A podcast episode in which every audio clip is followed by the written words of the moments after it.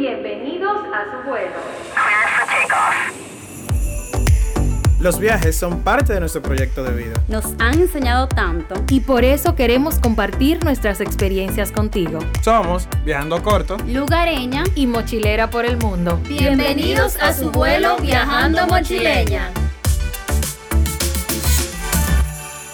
Hello, hello, hello, hello. Hello. Hoy tenemos un programa Particular. Exactamente, y un invitado muy particular. Señores, aquí está Gary de Arriba, conocido en las redes como Andariego. Yo iba a cantar de que este es el club de Icha. Sí, sí, sí.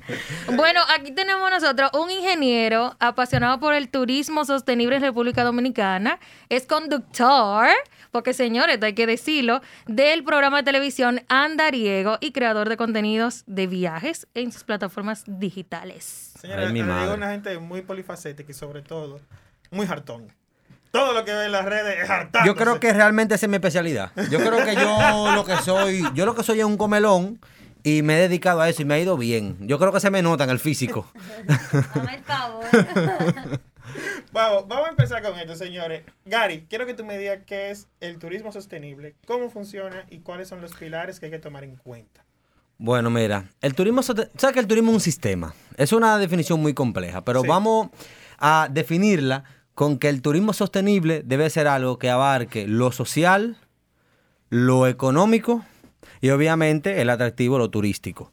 Tiene Claro. que ser un turismo que en el lugar donde se esté ejecutando sea soportado Sí. por, el, por el medio ambiente y también impacte de manera positiva a las comunidades que se encuentran en ese lugar donde se efectúa esa actividad turística.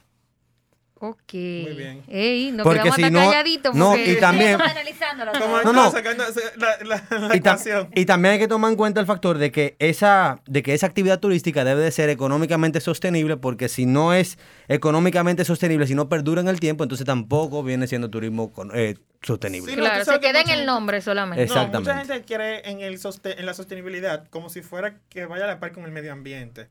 Y eso lo incluye, pero no solamente. Hay diferentes aspectos y diferentes pilares, como tú mencionaste. Claro que sí. era como el económico, que también está el humano, que es la comunidad que están ahí. Y diferentes que también van involucrados en este. Es combinar el bienestar social, económico y digamos turístico Exactamente. eh, y medioambiental en una misma zona. Y ya yéndonos por esa misma línea, entonces menciónanos tres comunidades de todas las que tú has visitado que entienden que cumplen en sí con esta definición. Los Martínez en, en San José de Ocoa. Yo eh, lo visité, o sea, increíble, ellos tienen todo sustentable y funciona. Para mí eso es un referente de turismo sostenible, señores, porque eh, además tienen hasta su propia micro hidroeléctrica. O sea, ellos generan la electricidad de su comunidad con, con una fuente, un, un río que tienen cerca, que es maravilloso. Tienen una ruta agroturística preciosa y la comunidad está bien integrada y se nota que los beneficios de- del, del turismo eh, no se quedan en pocas manos, sino que se distribuyen equitativamente en la comunidad y eso es importante. Y bien cuidada, o sea, es Claro súper sí. limpia. Aparte de la hidroeléctrica, ¿qué podemos encontrar en los Martínez? Los Martínez tiene la ruta agroturística, como te dije, Sí. que inician una escuela.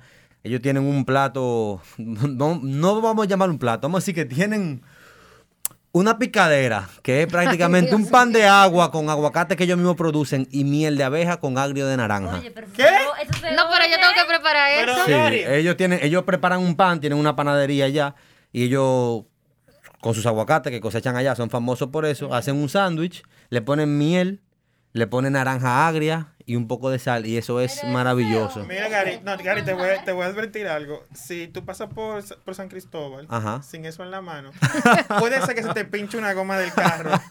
O que me tire, o que me tire En medio blog. que te tire medio blog en el camino. Tú sabes que eh, ellos, en esa ruta, que ellos inician con eso, eso es lo que realmente marca a la gente, porque uno dice contra un banco de aguacate, pero es tan diferente porque tiene miel. Y eso abre. Claro. O sea, le da, No. es como una mezcla de sabores. y, y abre ¿Sabes al turista, abre al turista a, a- a un mundo de posibilidades, porque sabes que el agroturismo es muy difícil de vender en República Dominicana. No a todo el mundo le gusta el agroturismo. Entonces, ¿qué se hace? Ellos agarran, te llevan por una siembra, por una siembra de aguacates que ellos tienen, orgánica, muy bonita. Y esa siembra, ese sendero por la siembra te lleva a donde ellos producen miel. Ellos tienen un, un un- un apiario, ellos producen miel Eh, después de ahí te llevan al lugar donde hacen la composta. Ellos producen su propio, con lombricultura, su propio abono orgánico. Y también te muestran cómo ellos crían tilapias. Ahí mismo en el mismo pueblo. Te hablando de un recorrido de 40 minutos. Y tú ves todo eso. Y ellos te dan la explicación del pueblo, te hablan de su energía eléctrica, de cómo ellos se alternan para lavar, porque como es una hidroeléctrica miniatura, no hay tanta potencia. Y por eso me parece sorprendente, de verdad que sí. Me encanta. Es muy lindo. Tú sabes que tú decías que la gente se, se, se sorprende con un pan con aguacate, pero la gente compra avocado toast en un restaurante porque él Y- se tiene que sorprender. Y da 500. por eso. Ya lo Exactamente, y da sabes. 500. Y porque aquí tiene que tú das sorprender menos por- y te lo disfrutas No, pero lo que pasa es que mucha gente quizás no es, no es que le guste, porque no, la gente no ha sabido cómo integrar ese agroturismo de una manera que sea más llamativa y atractiva para las personas, Sí. porque a la gente hay que enamorarlo con las cosas. Sí, eso digo, es difícil de vender, por lo menos para el público dominicano, porque nosotros son frutas que estamos acostumbrados a ver todos los días. Sí. Que la vemos en el patio de la abuela, que la vemos en la casa de la tía que vive en el campo. Pero para un extranjero ve una mata de aguacate, señores, y ve Esa un pollo gloria. vivo. Pero un extranjero, porque yo, yo veo matar aguacate y me pongo emoción, o sea, No, emocionada. Óiganme, ustedes no se imaginan lo que es ver un niño que venga de Estados Unidos, una ciudad grande, digamos, un niño que venga de, de, de Nueva York, de, de- del Los centro de que vienen- Manhattan. los dominicanos que viven en el Bronx, que vienen para acá y ven una mata. Viejo, cuando ven un pollo vivo, que nunca han visto un pollo vivo en la vida, le preguntan a la mamá, visto por estos ojos que se lo van a comer los gusanos, le preguntan a la mamá y al papá que qué es eso. Y cuando la mamá le dice, Mentira. that's a chicken, y dicen, ¿qué? ¿Un pollo? Los pollos tienen plumas, los pollos caminan. O sea, son gente que nunca han tenido la oportunidad de, de- de interactuar con la vida de campo, con, con- con los animales de la finca. Señores, Y- la agricultura es, in- o sea, es increíble. Yo tuve hace dos semanas en Marabao y yo nunca había visto una siembra de tallota. Ay. Yo me volví loca. Sí. O sea, yo me tiré foto, video, esto, otro. Y yo decía, tallota, mira Tallota. tallota. Yo parecía una niña. Y hay mucha tallota ahí arriba. Espectacular, espectacular. No, y la gente, no, la tallota de sabría, es verdad. Pero óyeme, la tallota es una fruta que, que requiere de muchísimas cosas, incluyendo la temperatura. Y por eso solamente se ve para esa zona, por allá. Es muy difícil ver una mata de tallota. La mayoría de personas nunca la ha visto. Pero es un arte. Sí, porque claro que sí. Lo, lo siembran como si fueran, eh, como, se forma como un techo. sí, una Y- pero enredadera. una, una enredadera, pero preciosa, entonces caen como si fueran los adornos del, del arbolito de Navidad. O Sí. sea, una cosa espectacular. Que si, la, que estamos. que si tú la ves, no te imaginas qué tan desabría. Pero es bueno para rendir la carne. Si tú tienes poca carne, tú compras dos tallotas. que cuando yo mordí esa tallota pensando que era carne. Así. No, ustedes son muy fuertes. Mira, y una pregunta. eh, el proyecto Andariego, ¿cómo surgió y cuál es la mecánica de funcionamiento? Mira, nosotros realmente no fue casualidad. Nosotros empezamos porque Eric, el productor, tiene como 64 años en televisión nacional. Ay, Dios, pero espérate, espérate un momento. Tú me estás arruinando No, no, la no. vida de Eric. No, porque pero- la gente va a pensar que él tiene 100 años. Lo bueno que él está aquí. Y yo no estoy acabando, yo no estoy acabando a sus espaldas. Yo lo estoy diciendo delante de él. señores. Miren, eh, Eric tenía como 20 años realmente trabajando en televisión. Y yo tenía un restaurancito. Lo eh, mejoraste ahí. Sí, sí, bueno, estoy bajándole una- un poco la edad. Ya estamos en la era de Trujillo. Eh, yo tenía un restaurancito y nos hicimos amigos a través de un amigo que siempre iba. Y nos hicimos tan amigos que él era como, como el asistente del restaurante. Cuando él estaba en su tiempo libre, él iba allá y me ayudaba con la mesa, con los clientes. Y me propuso un día que por qué no hacíamos un programa de televisión. Yo dije, bueno, si vamos a hacer un programa de televisión, tiene que ser de algo que yo maneje. Y se me ocurrió hacerlo de turismo. Eh, nunca pensamos en turismo comunitario, pensamos más en turismo ecológico, o sea, más centrado en, en- en medio ambiente. Eh, y empezamos, empezamos un paso a la vez. Yo lo vi como un reto, Eric lo vio como, como, un, como una maravilla. Eh, nos, nos dimos muy duro con una pared porque es difícil ir a televisión nacional Claro, a uno vender un llega con una emoción, pero después Claro. tú ves la Pero una pregunta, tú realidad. hacías turismo antes por tu cuenta. Sí, claro, nosotros venimos de una familia de, de andariegos, por ponerlo así. Mi papá y mi mamá viajaban mucho, andaban con nosotros a rato, yo conocía gran parte del país. Eh, siempre he sido una gente curiosa, siempre me han gustado los montes, anteriormente, tú sabes. No, y ¿qué viaja con, y viaja con Gary, An- señores. Eso es, tú estás en un, en un programa de chistes todo el tiempo. Nosotros viajamos antes, mi familia también. Yo viajaba mucho con mi papá. Me, me- aprendí todos los colmados de San Cristóbal cuando ese hombre estaba Ay, bebiendo. Sí, así, mi papá se paraba en todos lados a comprar cerveza. Miren, hay que destacar que la, o sea, la mecánica engloba meses de, planificación, porque la gente pensará de que no se van este fin de semana a grabar para tal sitio y ya, no. No. Hay un proceso. Mira, la primera temporada a nosotros nos tomó un año y medio poder salir en televisión, o sea, sacarla al aire, porque nosotros empezamos un proyecto y no teníamos ni un pincho. Teníamos el productor, que era Eric, pero teníamos que salir a buscar dinero porque... Pero sin pincho. No, em- e- era muy... Mira, estamos hablando de 10 años atrás también, como que no, no era tan fácil, como que, como que déjame ya buscar una GoPro, porque la GoPro graban bien, ¿tú me entiendes? No había tanta cosa No, eran unos equipos más profesionales que tú necesitabas de una inversión muy grande y también una persona que te pudiera manejar. Tuvimos No, y que la verdad hay que decirle que el equipo de ustedes, o sea, es que yo sueño en algún momento tener unos videos con esa magni- de esa magnitud. No, pero nosotros empezamos, nosotros empezamos buscando un equipo bueno de personas, pero buscando también inversionistas, porque nosotros no teníamos el dinero para iniciar el proyecto. No, claro. Y cuando arrancamos, eh, prácticamente lo terminamos, lo filmamos completo, Andariego, y salimos con este material muy lindo, muy bonito. O sea, la primera temporada es una de las mejores temporadas que nosotros tenemos, muy cinematográfica. Pero cuando fuimos a la televisión a ofrecer ese producto, nos dijeron que quién DH quiere ver un monte en una televisión. Ay, Que Dios. quién quiere ponerse al monte. Y nosotros pasamos muchísimo trabajo, duramos casi un año tratando de vender ese proyecto en televisión. sí. Y para venderlo hicimos el peor trato de la historia, porque ya 10 años después me puedo dar el lujo de decirlo. Hicimos la peor negociación de la historia de la vida que nosotros hemos hecho. Para nosotros poder colocar, tener la oportunidad de colocar a Andariego en televisión, porque hay que decir las cosas como son. Claro. La televisión no es inclusiva como la gente lo piensa. Ahora es fácil para nosotros salir, pero antes no. Nosotros Para tuvimos nada. que dar el 75% de toda la venta de un proyecto que nunca había salido al aire para que nos den la oportunidad de estar media hora. No, ustedes- en ustedes tele- no graban nada. Pero óyeme, óyeme, no óyeme, óyeme. Nosotros tuvimos que dar, tú sales, vende tu programa. Yo te voy a dar 25 minutos, de 30 minutos de, mi espacio. Tú me vas a dar 75% de la venta y te va a quedar con el 25%. Pero si tú no me cumples con un monto que eran como 400 y pico mil pesos en esa época, si tú no me cumples con ese monto, tú vas a tener que sacarlo de tu bolsillo. O sea, que si no, no si no lo retornaba... Si como él me mínimo, paga, me yo- paga. si yo no le- si yo, si como mínimo nosotros no cumplíamos con ese, con ese 75%, con, con esa venta de 400 y pico mil pesos, 300 y pico mil pesos, teníamos que completárselo de nuestro bolsillo. Oh, Wow. Obviamente, O sea, que era una responsabilidad muy grande, Claro. porque Eso si era no para que llegaba de ustedes dónde iban a sacar eso era para que dijéramos que Eso no. era para que Y ustedes ustedes lo dijeran que no. aceptaron. Y, no teníamos ninguna otra opción, porque teníamos un año con un programa en, en- en unos DVD. No teníamos dónde ponerlo y no sabíamos qué hacer. Y no era como antes, que tú, no era como ahora, que tú puedes decir que lo voy a poner en YouTube. No son, o sea, existía, no- eh, sí, pero no tú era- no monetizabas. ajá. Y tú, aquí No nosotros no yo no tenía la visión. tampoco, Esa nosotros no la teníamos. Lo de nosotros era televisión. Salimos a vender y nadie nos conocía. ¿Tú sabes lo que vendimos? Vendimos unos Pampers. ¿Cómo así? Uno, un anuncio de Pampers nos pusieron, como tres, tres disparates. Y, y óyeme, al final nosotros no cumplimos. Y nos tuvimos que sentar y decir, miren, nosotros nos metimos en este lío y vamos a ver cómo lo vamos a resolver. ¿Tuvieron Porque, que pagar? óyeme, espérate. Vamos a ver cómo lo vamos a resolver porque tampoco tenemos los cuartos. O sea, somos responsables, vamos a resolver, vamos a hacer un plan de pago, vamos a buscar la manera. Y nos dijeron, gracias a Dios, nos dijeron, no, vamos a dejarlo así. Que yo sé que ustedes están complicados, vamos a dejarlo así. Tú ves, eso era- no, es que eso era para que ustedes dijeran Tuviste que la no. gloria en Claro, no, Exactamente. yo vi la gloria, pero ya habíamos perdido el dinero de la inversión inicial. No, claro.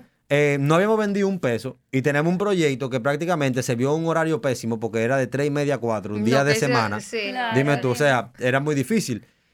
Y después, un año después, decidimos hacer la segunda temporada porque sorprendentemente en la primera temporada la audiencia nos fue muy bien. La gente vio el programa.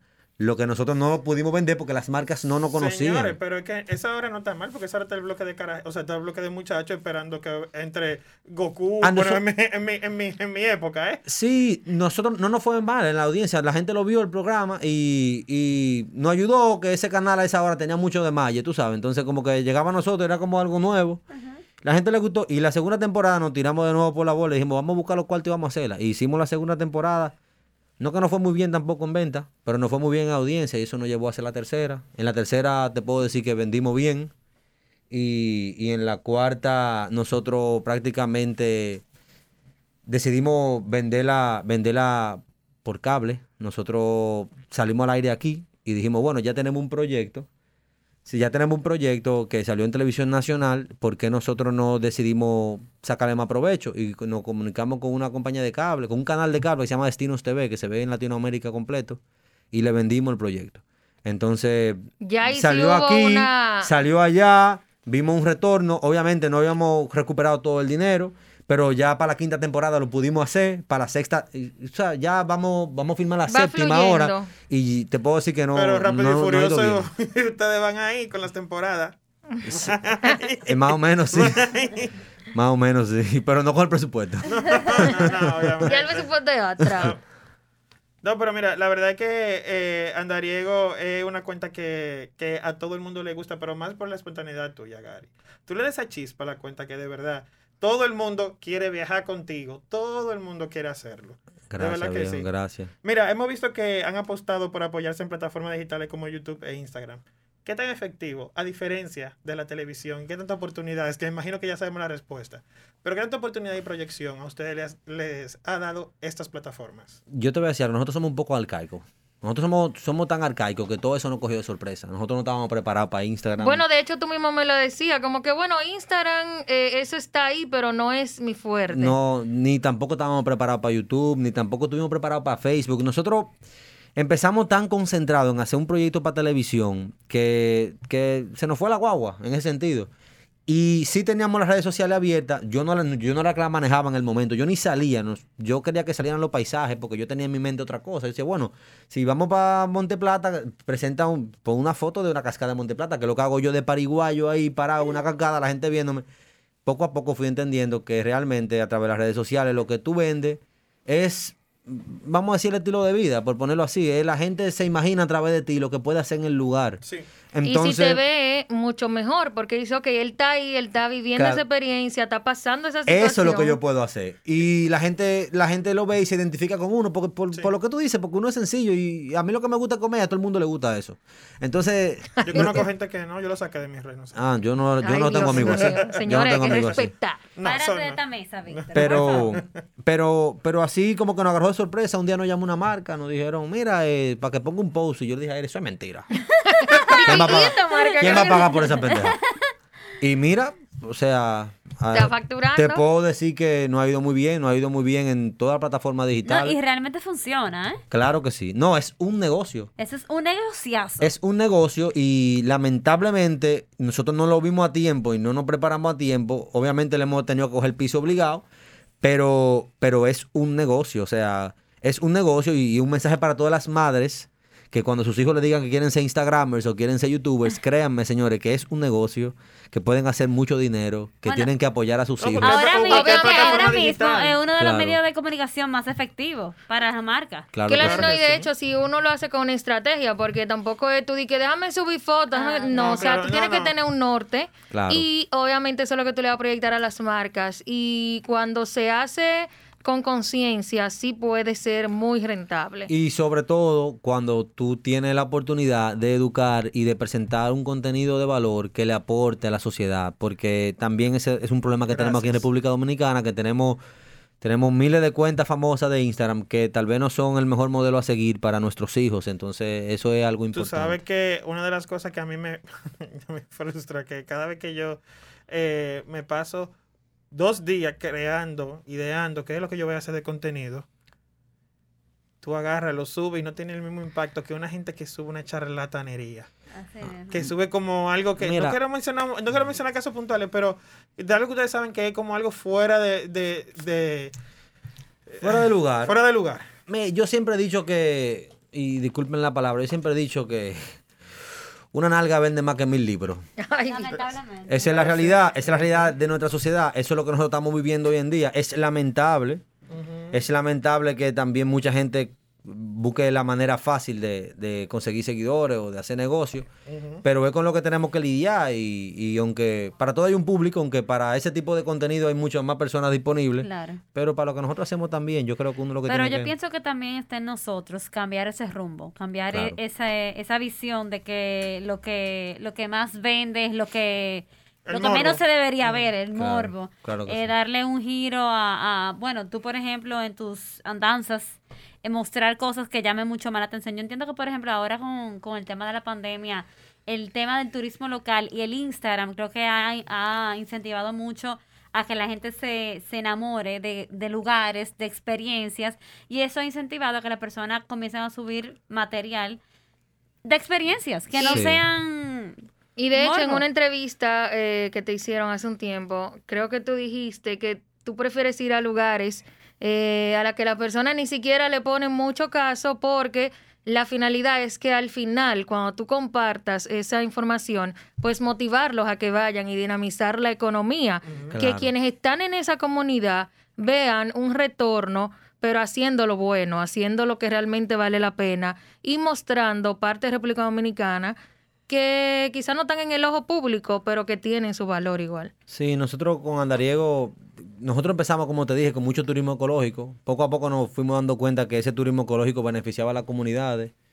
Y, y a partir de ese momento decidimos concentrarnos en más turismo comunitario sostenible que en otra cosa, porque entendemos que en esas comunidades donde hay poca oportunidades, donde hay poca educación y donde de donde emigra la mayoría de los jóvenes hacia las ciudades grandes a pasar trabajo, como quien dice aquí, a- Sí. eh, es donde nosotros necesitamos de buscarle la manera y, y de llevar el beneficio. Sí. Eh, a esas comunidades que tienen atractivos eh, naturales que, que pueden aprovechar y que si, si de alguna manera se están beneficiando económicamente de ellos, también lo protegen. Esas son las comunidades que nosotros le queremos siempre apuntar, son las que nosotros le damos prioridad en Andariego para... Porque señores, ¿de qué nos sirve tener 60 mil, 50 mil, 100 mil, 200 mil seguidores si, si no estamos dándole la mano a nadie? A la larga, Claro. son Claro. redes sociales, tú estás influenciando a la gente, tú estás motivando a la gente a que viaje.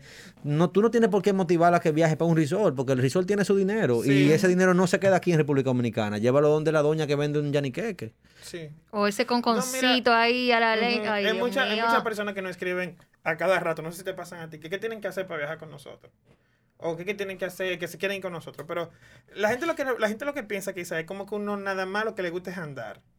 Pero no sabe el trabajo que conlleva tú ir a esos lugares y el beneficio que tú realmente le das a esos lugares. Y eso mismo que Claro. usted estaba mencionando.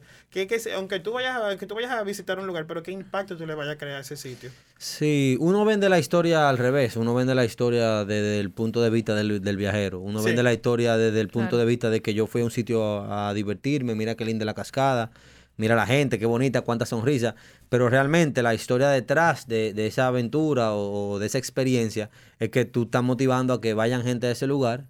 A, a- A que contacten al guía. a que, le den a- que le paguen al guía, que le den algo a la doña que cocina, que se quede en un hospedaje comunitario, en un, en un hotelito de la zona, Claro. a los negocios de la zona. O sea, a la larga es, es una ramificación gigante del de, el impacto que tú puedes crear en una comunidad con solamente una visita. Y uno no se da mismo. cuenta, porque tampoco nosotros tenemos la forma de medir Exacto. eso. No. O sea, Lo y- poco que uno puede medir es cuando alguien dice, ay, mira, fui por ti a tal sitio. o sea que- Exactamente, exacto. Que va y te dice y te- o te menciona Bueno, o te... Por ejemplo, en Barahona, eh, el, el guía que nos recomendó Keila, nosotros, yo lo contacté, pero él realmente no es guía. Él vive en Barahona, es... Él es medioambientalista. am- medioambientalista.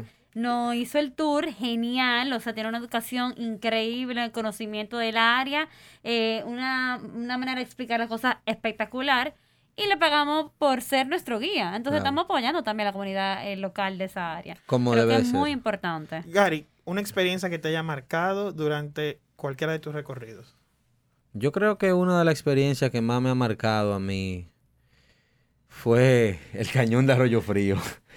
Nosotros fuimos a grabar en España hace, hace unos cuantos años ya y nosotros le preguntamos a los muchachos que qué tenían, porque nos habían llevado una artesanía, nos habían llevado un río y nos dijeron, nosotros tenemos una cascada, pero eso está muy lejos, nadie quiere ir para allá. Y yo de loco le he dicho, no, para allá que nosotros queremos ir, enséñemela, vamos para allá. Y arrancamos todo, éramos siete cuando eso. Ah, ¿tú quieres ir? Está bien. Sí. Quiere ir a donde nadie quiere ir. Tú sabes, no había, no había camino, entonces ellos no sabían cómo llegar por fuera. Tuvimos que caminar como cuatro horas río arriba, o sea, en contra de la corriente, caminando por el río.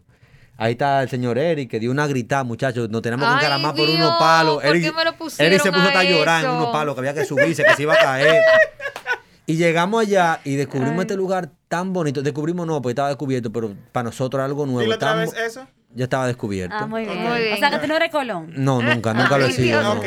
Nunca lo he sido. Ya, y critico, gracias, y no. critico, y critico el que lo dice. O sea, descubrimos nosotros para No, nosotros, porque pero la ya herencia, eso la era. herencia española aquí que todos somos descubridores, cubrí este sitio, no lo voy a decir no, para no. que nadie vaya a dañarlo. No, no, no. Eso, eso es algo que ellos tenían que era un atractivo que no había sido promocionado, tal vez. En ese entonces, y hoy en día, esa es una de las excursiones que ellos más ven en el cañón de Arroyo Frío allá. Eso, eso, ellos formaron un, una- un tour operador local Súper. y reciben muchísima gente, guagua de personas, eh, por un camino obviamente correcto, bien hecho, eh, no eh, de una, manera más cómoda, organizado, estructurado, con comida y todo. Yo imagino que Eric ha vuelto después de eso. Eric ya va, ¿verdad? Eric, después de eso yo creo que tú no has ido. Eric tiene que ir para que... Ah, él va ahí, él va ahí. Pero, ¿qué pasa con eso? No, pero tú no vas para allá, déjate de eso, mentiroso.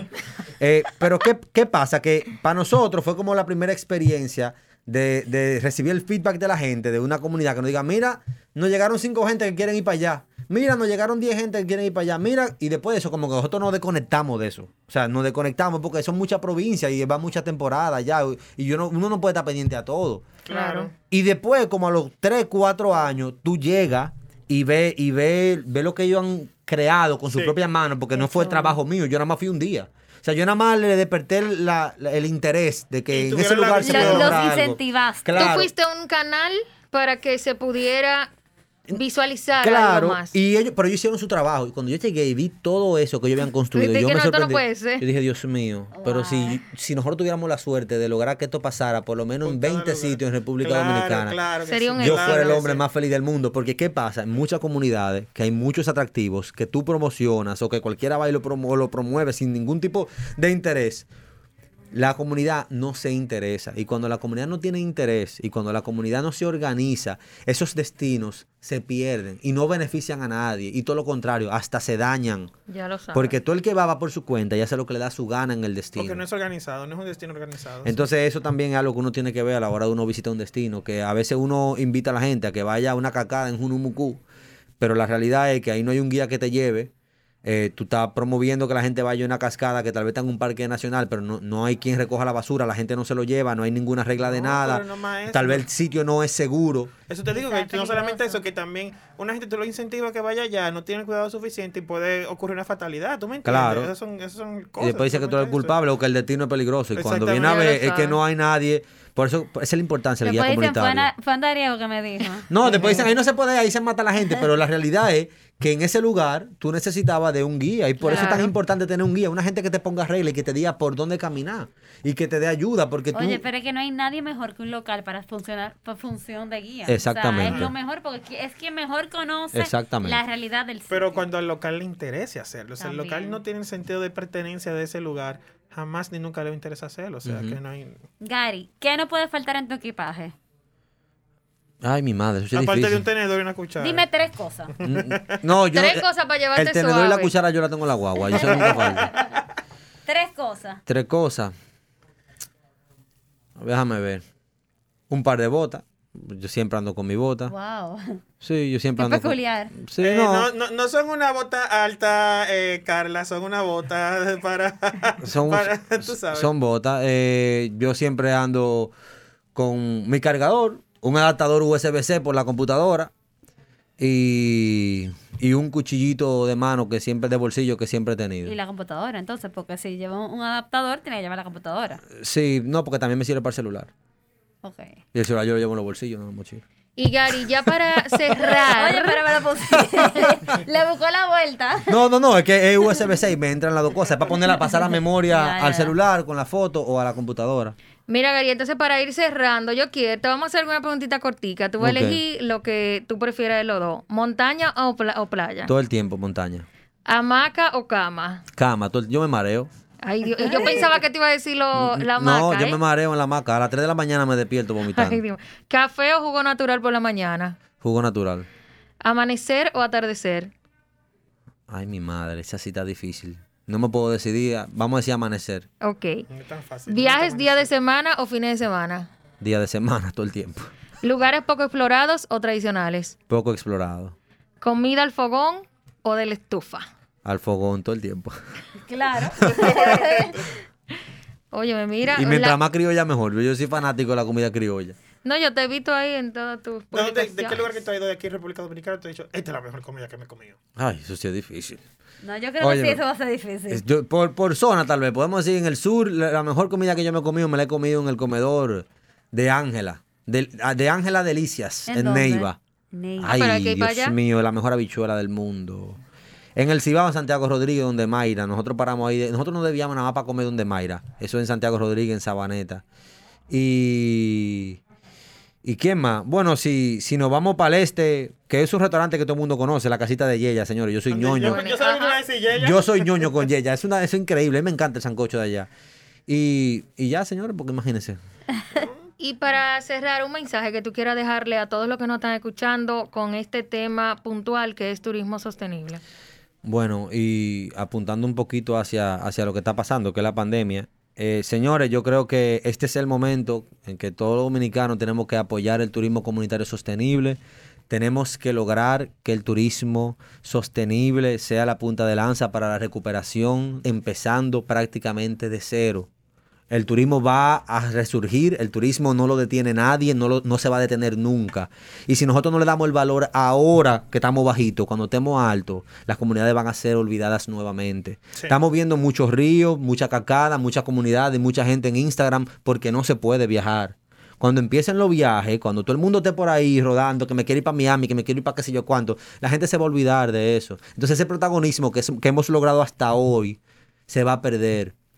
Y, y- y lo peor no es que se pierda en nosotros, sino que se pierda a nivel gubernamental. El Estado tiene que entender hasta cierto punto que, que el turismo sostenible es una manera de hacer turismo y es una alternativa para el turismo y es parte de una oferta complementaria que nosotros necesitamos si en algún momento queremos llegar a los 10 millones de turistas. Que está bien que del Jaragua a Punta Cana se destaca mucho el turismo, pero que le demos un chisme para atrás también para que esas comunidades Claro sean que sí, pero eso depende de nosotros, no Claro. nada más de Claro. mí ni de ustedes, de todo el mundo. Todo el que tiene una cuenta de Instagram es influencer de viaje de República Dominicana. Ustedes son la cara de República Dominicana. Lo que ustedes publican de su país hoy se puede ver en 100 años en otro Claro. país. O sea, nosotros los dominicanos tenemos que empoderarnos de lo nuestro y darnos cuenta de que lo que nosotros hacemos, lo que nosotros exponemos al mundo de nuestra patria es lo que se vende. Entonces, vamos a vender lo que tenemos que vender. Vamos a vender nuestra comunidad, nuestros ríos, nuestra cacada, nuestras montañas. Vamos a darle prioridad a eso. Para que esa sea la cara del renacimiento del turismo en República Dominicana. Para que sea inevitable que se tomen en cuenta las comunidades. Y eso merece un aplauso. Uh, Gary presidente.